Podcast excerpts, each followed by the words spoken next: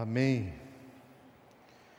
Na semana passada nós começamos a conversar sobre o tema que está projetado aí para você, mais que um título, uma vocação. Instruindo a igreja acerca da eleição que nós teremos hoje, na verdade já está acontecendo, sobre os presbíteros. Afinal de contas, que nome é esse? O que eles fazem, quem eles são. Presbíteros são homens escolhidos pela igreja para pastorear o rebanho de Deus. Existem muitas compreensões equivocadas que permeiam a comunidade cristã, não só da Vila Mariana, mas de todo o meio presbiteriano. Algumas pessoas acham que presbíteros são diáconos promovidos. Cumpriu bem o diaconato, parabéns, você está apto para ir para uma próxima fase, um novo cargo, e você foi promovido. Isso é uma tremenda enganação. É como você dizer para o coração: parabéns, coração, você chegou no top do lugar do corpo. Você saiu de rim, agora você é coração. Não tem sentido, nós somos um corpo. E dentro do corpo existem funções diferentes e distintas. Às vezes, pessoas são excelentes diáconos e péssimos presbíteros.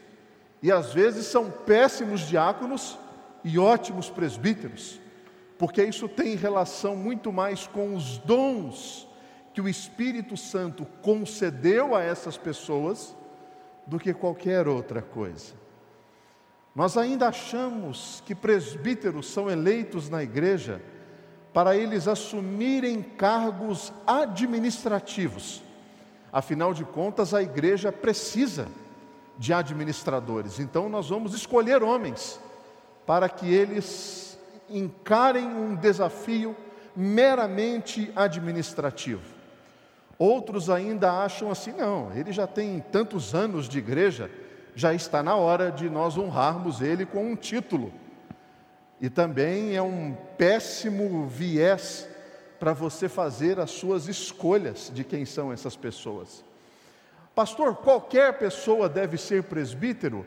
Não, Jesus não escolheu os seus apóstolos, Paulo não chegava na comunidade e falava assim: olha, é, todos aqui serão. Não. São homens que demonstravam um zelo maior pelo ensino da palavra, pelo cuidado do rebanho, pela formação de discípulos, pela admoestação.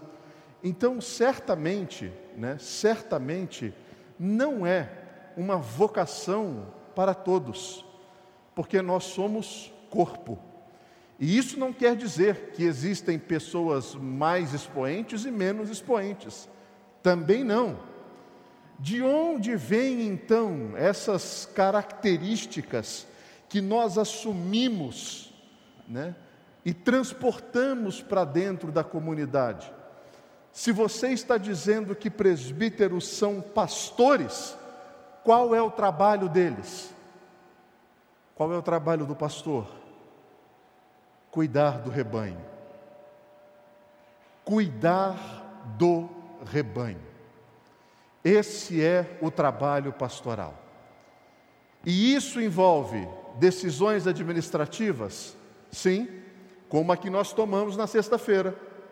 A igreja não deve cantar nos cultos públicos para termos um ambiente mais seguro para a proteção do rebanho.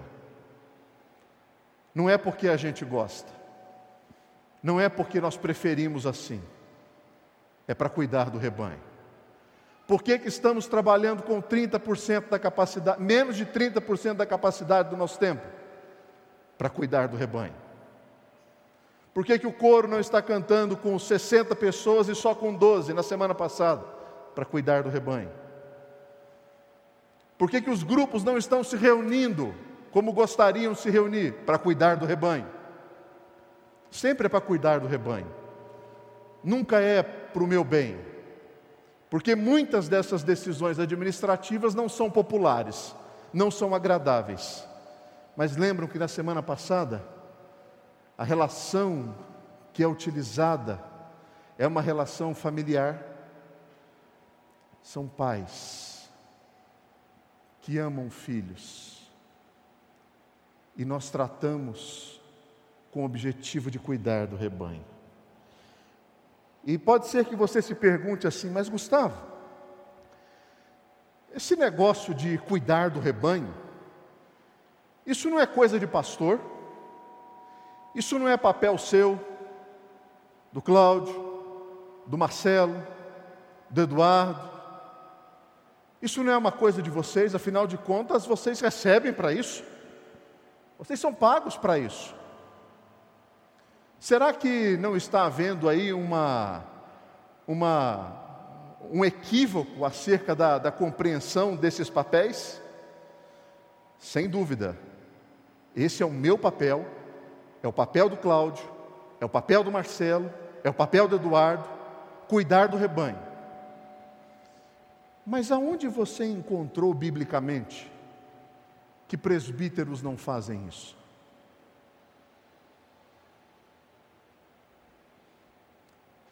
Na semana passada, quando nós colocamos os versículos 18 e 19 de Atos 20, eu falei para a igreja que Paulo estava indo em direção a Jerusalém, ele tinha feito uma escala, chamou os presbíteros de Éfeso e, conversando com eles, teve uma última palavra, porque eles não iriam mais se encontrar. E ele disse para eles: Pastoreai o rebanho como eu tenho feito, com lágrimas, com humildade e com provações. E Paulo vai. Quem fica cuidando da igreja de Éfeso? Os presbíteros. Então, o conselho de uma igreja, ele tem por coroa de responsabilidade pastorear o rebanho. Pastorear o rebanho. Este é, esta é a principal função dos presbíteros. Tanto que dentro da igreja presbiteriana, da nossa Constituição, pastores são presbíteros. E presbíteros são presbíteros. Todos são presbíteros. No texto de Atos 20, Paulo vai utilizar três palavras para caracterizar isso: presbíteros, bispos e pastores, para enfatizar que essas funções de liderança são dadas por Deus para o cuidado do rebanho. Onde surge então esta visão um pouco deturpada de que igreja agora é um business, de que presbíteros são administradores, de que o pastor titular de uma igreja ele deve se comportar como um CEO de uma empresa, como um homem que projeta toda a visão, estabelece um planejamento estratégico e cumpre-se aquilo. De onde vem isso? Nós passamos, na segunda metade do século passado, por uma grande revolução. O mundo deixa de ser um mundo rural e ele caminha para uma mentalidade mais urbana. Ele passa a ser agora uma expressão de, de um novo método de relacionamento as comunicações foram transformadas. Toda aquela relação da década 20, 30, 40, nos anos 50, recebe uma remodelagem. O êxodo rural, as pessoas saem do interior e vêm para os grandes centros em busca de qualidade de vida. E a pandemia tem feito justamente o oposto, né? A pandemia tem mostrado que os grandes centros agora estão se esvaziando e as pessoas estão indo para o interior, buscando qualidade de vida. Com os meios de comunicação, isso tem se tornado possível. Mas o foco da minha palavra é para mostrar que essa mudança comportamental tirou aquilo que antes era um trabalho prático, transformando em um trabalho administrativo. No campo, se você não põe a mão no arado, se você não ara o solo, se você não abre, não escolhe a semente, não fecha, não rega, não nasce. E toda essa praticidade do trabalho do campo, ela é transformada no meio eclesiológico para um trabalho administrativo. E aí nós atribuímos as funções pastorais aos pastores e as funções administrativas aos presbíteros. Mas onde que está isso na Bíblia? Não existe. Presbíteros são pastores da igreja. Pastores da igreja.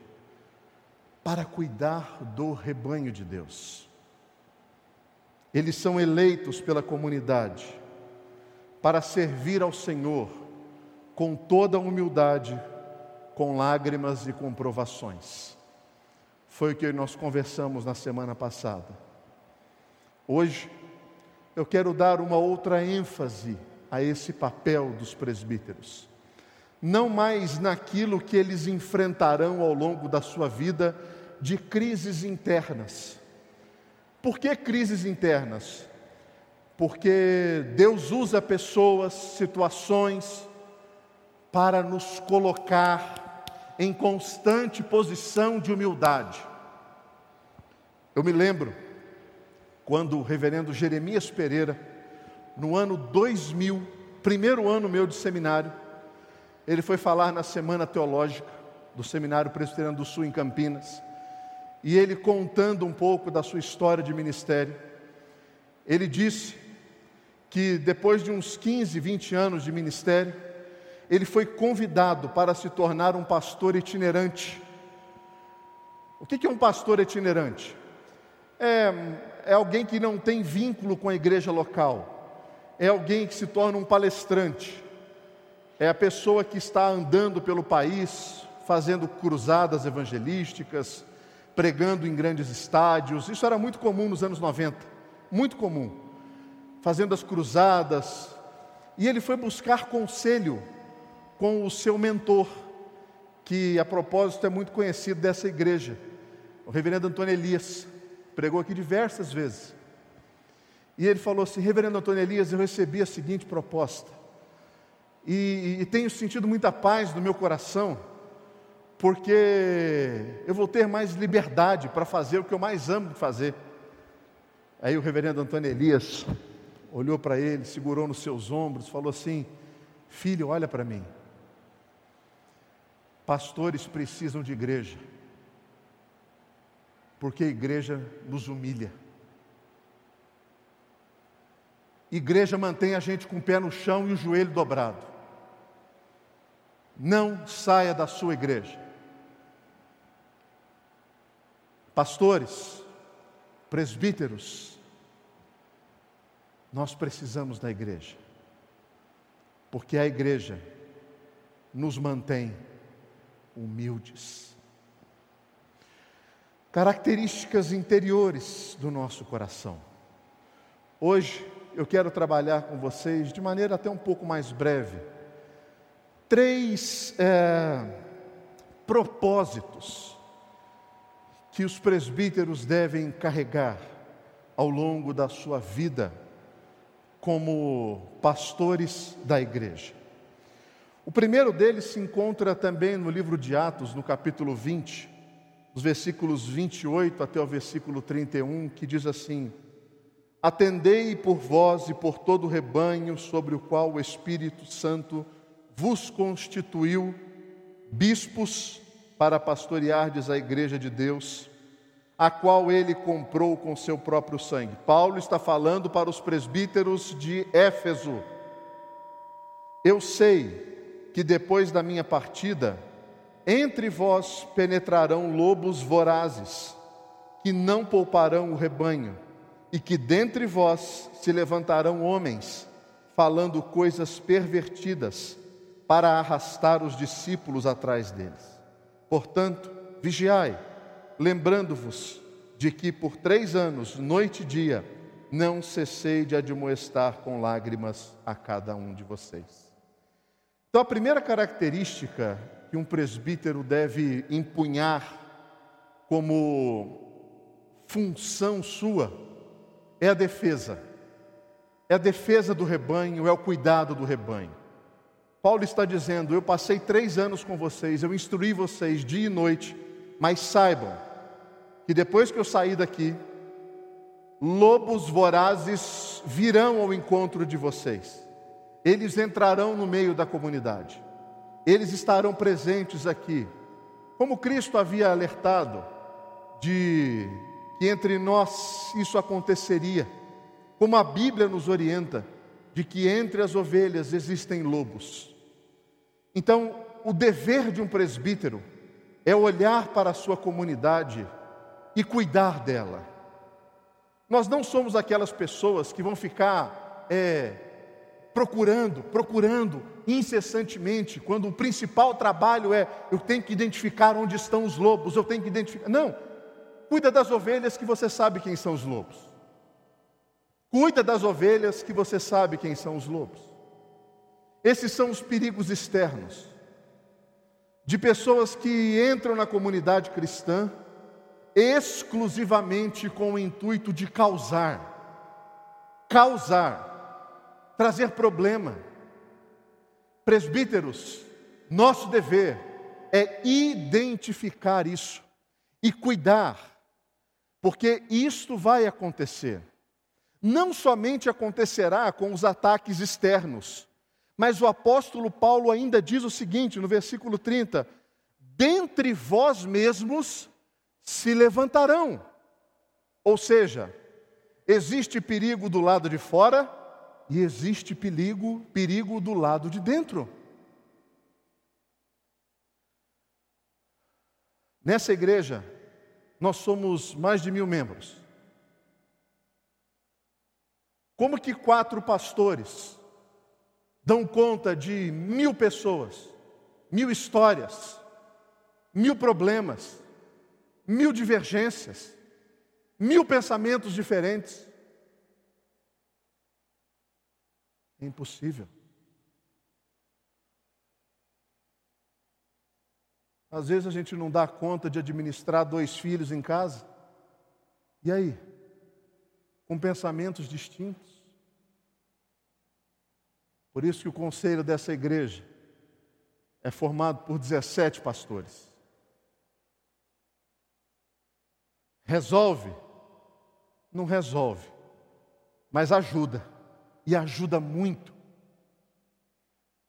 Porque o papel que o apóstolo Paulo está transferindo para eles, olha, cuidem, defendam essas ovelhas dos lobos de fora e das pessoas que vão levantar do lado de dentro. É impressionante, irmãos. O meio que a gente vive de secularização é impressionante. Eu às vezes recebo mensagem de gente da igreja reclamando quando eu prego contra a homossexualidade. Reclamando. Gente de dentro que reclama. Como que a gente lida com isso? É o que o apóstolo Paulo diz. Dentre vós se levantarão pessoas contrárias ao Evangelho. Presbíteros, fiquem atentos, porque já não são mais oito olhos, são mais trinta e quatro observando e vendo a comunidade, cuidando, preservando e zelando pela comunidade. Como que isso é feito? Vigiando, ele diz no versículo 31, vigiai, lembrando-vos. Mas ele diz também, não cessai de admoestar. Nós observamos e quando é identificado, admoestação. Esse é o papel. Por quê? Porque existe uma igreja que é santa, existe uma noiva que precisa estar preparada para receber o seu noivo. E às vezes essa noiva é feia, é cheia de mácula.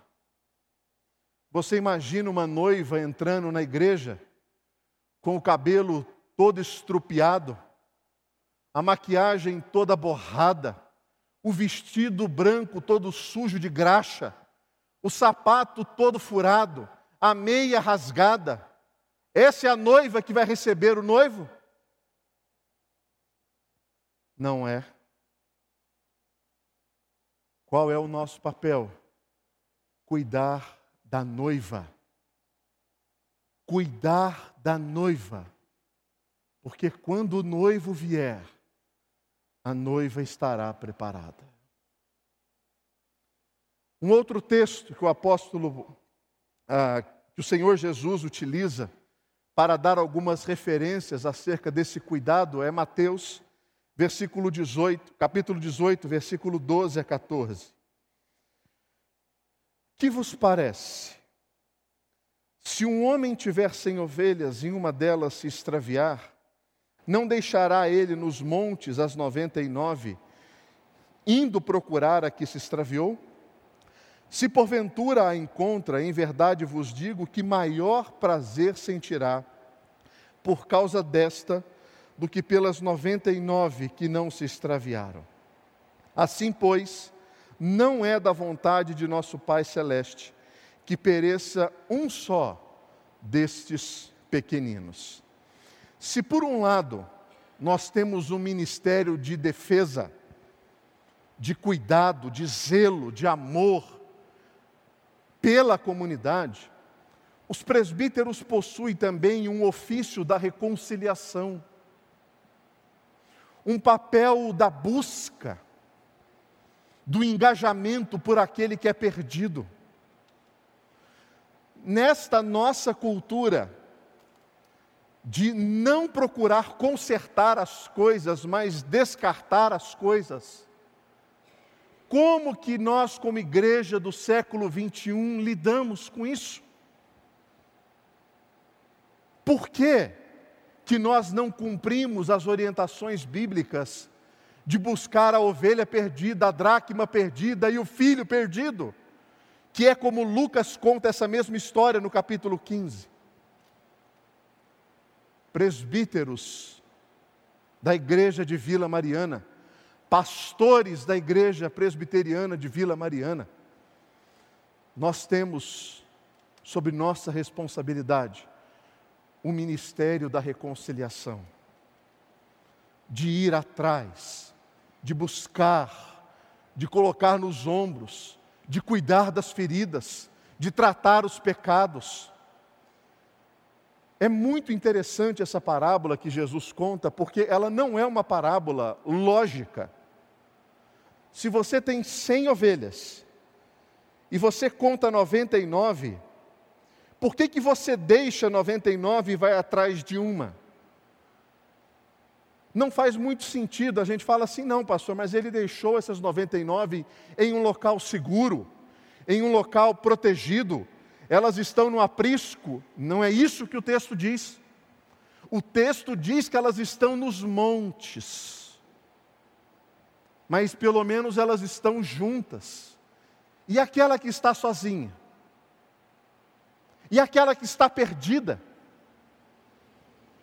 A motivação do coração do pastor, a motivação do coração do presbítero é o resgate, porque ele diz no texto: maior prazer sentirá por causa desta do que pelas 99 que estão juntas, que não se extraviaram. Você já teve o prazer de contar a história do Evangelho para alguém? E essa pessoa se render a essa história, confessando o seu pecado, entendendo que ela é pecadora e se dobrar diante de Cristo? Você já teve a alegria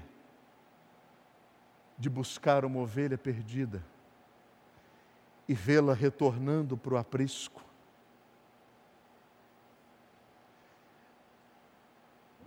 Jesus relata uma experiência pessoal nessa parábola. Porque ele conhece cada ovelha perdida, cada dracma perdida, cada filho perdido, que ele pagou pelo resgate com o seu próprio sangue. Quem ele usa para fazer isso? Presbíteros. Presbíteros.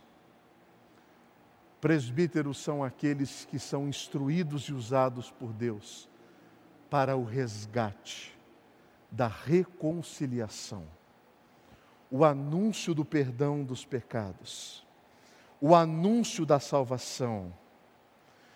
E eu não sei se você já percebeu em Mateus 18 qual é logo o texto seguinte que Jesus utiliza depois dessa parábola.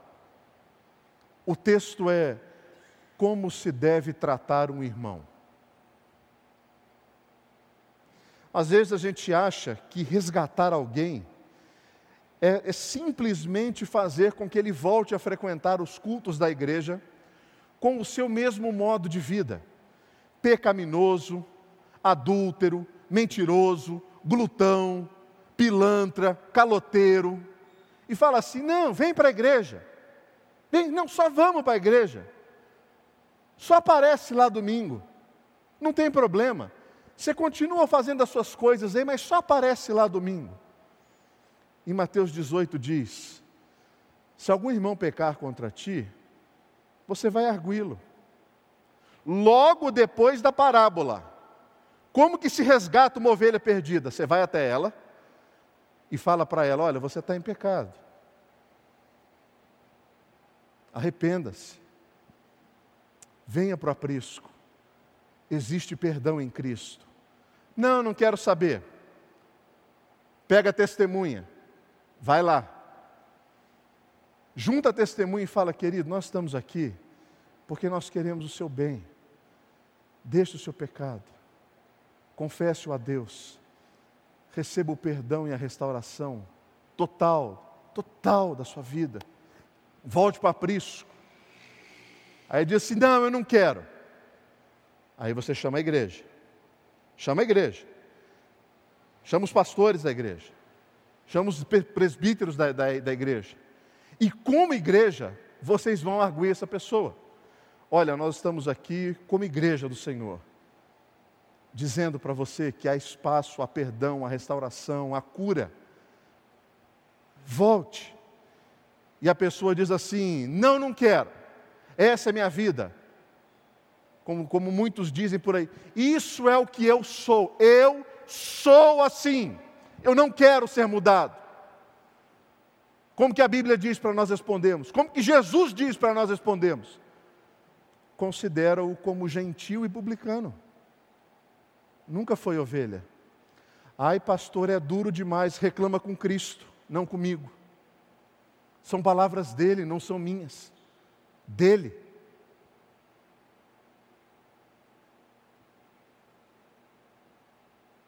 Existe o ministério da reconciliação.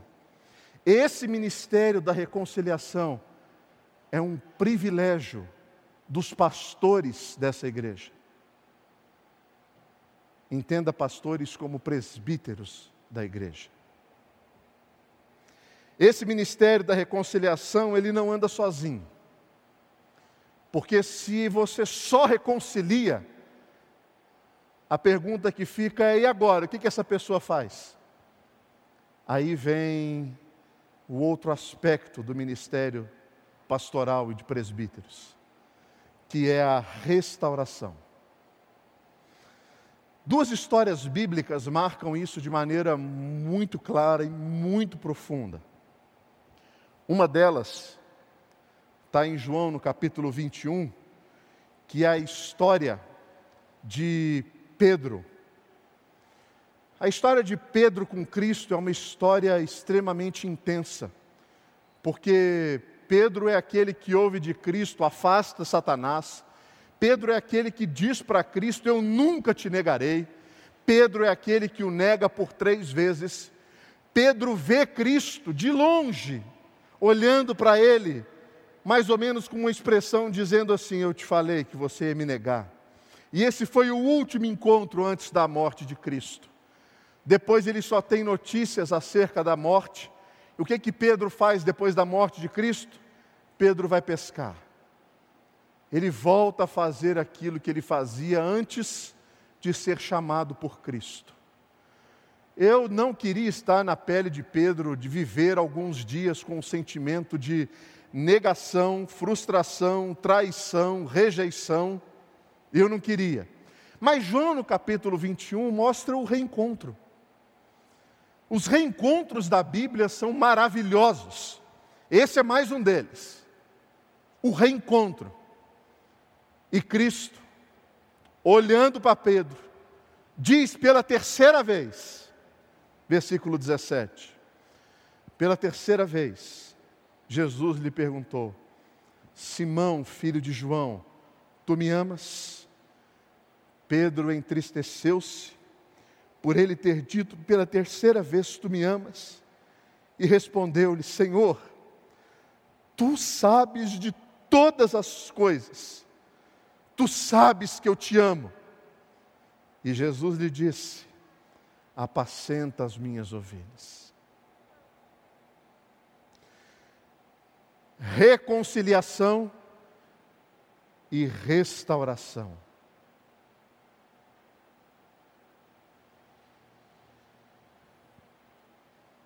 Volte a fazer o que eu te mandei fazer. Volte a fazer o que eu te mandei fazer. Uma outra história muito impactante, ela encontra-se na vida do apóstolo Paulo. Logo após de Paulo participar ativamente da morte de Estevão, ele estava a caminho de Damasco e ele tem um encontro.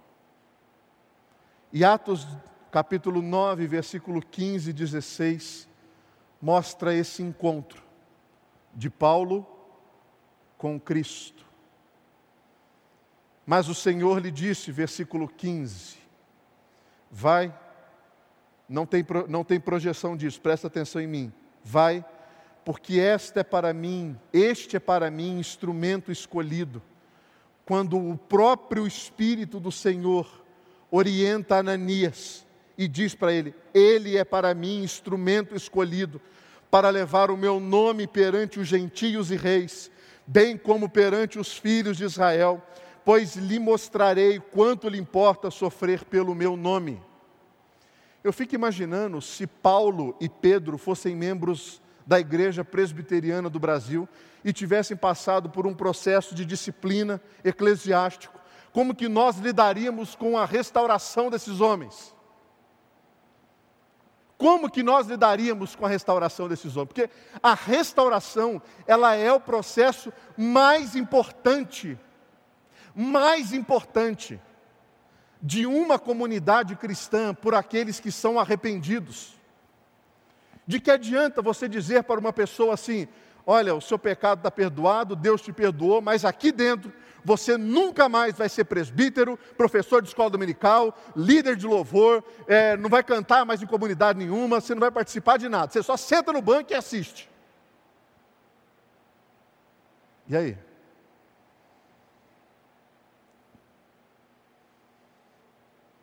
Será que nós daremos espaço para Pedro e para Paulo? Será que eles passariam como candidatos a presbíteros da nossa igreja?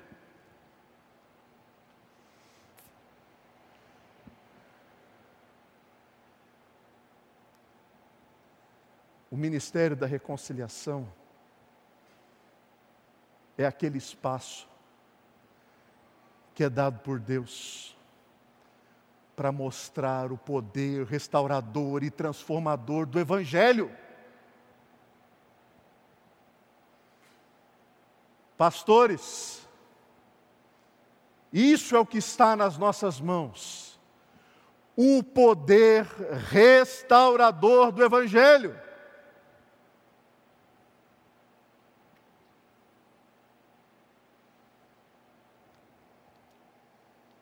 Uma das histórias mais marcantes que eu conheço acerca desse poder restaurador é de um pastor que cuidou, que me incentivou a ser pastor. Ele saiu de uma vida de homossexualidade assumida, de prostituição, assumido, numa cidade pequena, se converteu ao Evangelho, entrou para a igreja, foi discipulado alguns anos pelo pastor da igreja, ensinando ele a ser homem, biblicamente, responsabilidades morais, espirituais, financeiras, culturais. Ele disse: Quero ir para o seminário. Seu exame no presbitério para ir para o seminário foi de sete horas. Foi para o seminário. Passou quatro anos no seminário, foi ordenado, foi para a igreja, casou, dois filhos, três filhos. E depois de uns anos do ministério, ele caiu no pecado novamente. Caiu no pecado numa cidade de 10 mil habitantes. Você sabe o que é uma cidade de 10 mil habitantes? De uma das igrejas mais relevantes da cidade. Todo mundo ficar sabendo que o pastor daquela igreja caiu em pecado, foi denunciado pela igreja, foi para o presbitério, sofreu dois anos de disciplina, sentado no banco da igreja, que ele pastoreou por 18 anos, ouvindo os pregadores, conversando e olhando para os irmãos que ele pastoreou, que ele aconselhou a vida inteira. E dois anos depois, o conselho daquela igreja manda uma carta para o presbitério dizendo: Nós queremos ele como nosso pastor daqui para frente. Ele continuou na cidade e está até hoje, há mais de 27 anos, na mesma igreja. Irmãos, o que é isso se não for o ministério da reconciliação? Reconciliação e restauração. Isso é o poder do Evangelho. Nós não procuramos homens perfeitos, nós procuramos homens que saibam lidar com os seus pecados e sabem que a cruz é o lugar do perdão e a igreja é o lugar da restauração. É onde eles recebem novamente autoridade, oportunidade para servir, glorificar a Deus por meio das suas vidas. Porque se a igreja exigisse homens perfeitos, amanhã eu entregaria uma carta dizendo que Deus abençoe vocês, fiquem com Deus. Aqui não é o meu lugar, eu vou estragar demais vocês. Por isso, igreja presbiteriana de Vila Mariana, olhem para as pessoas que nós vamos eleger nesse domingo.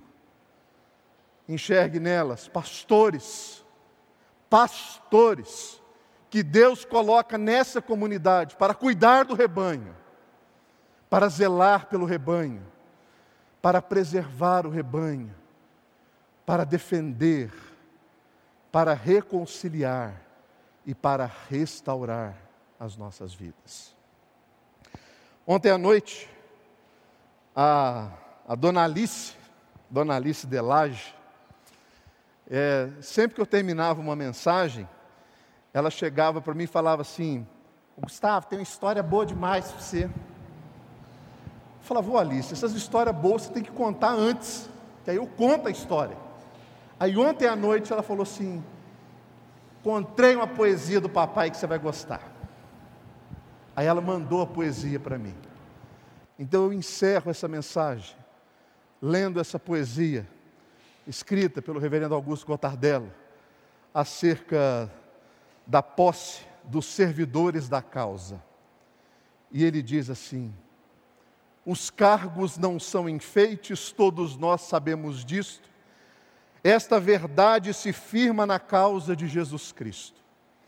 Se tens irmãos nessa igreja, uma tarefa cristã, busca na prece e na Bíblia as forças toda manhã se te escolherem, irmão, para um trabalho eminente, é virtudes que notaram na tua vida de crente.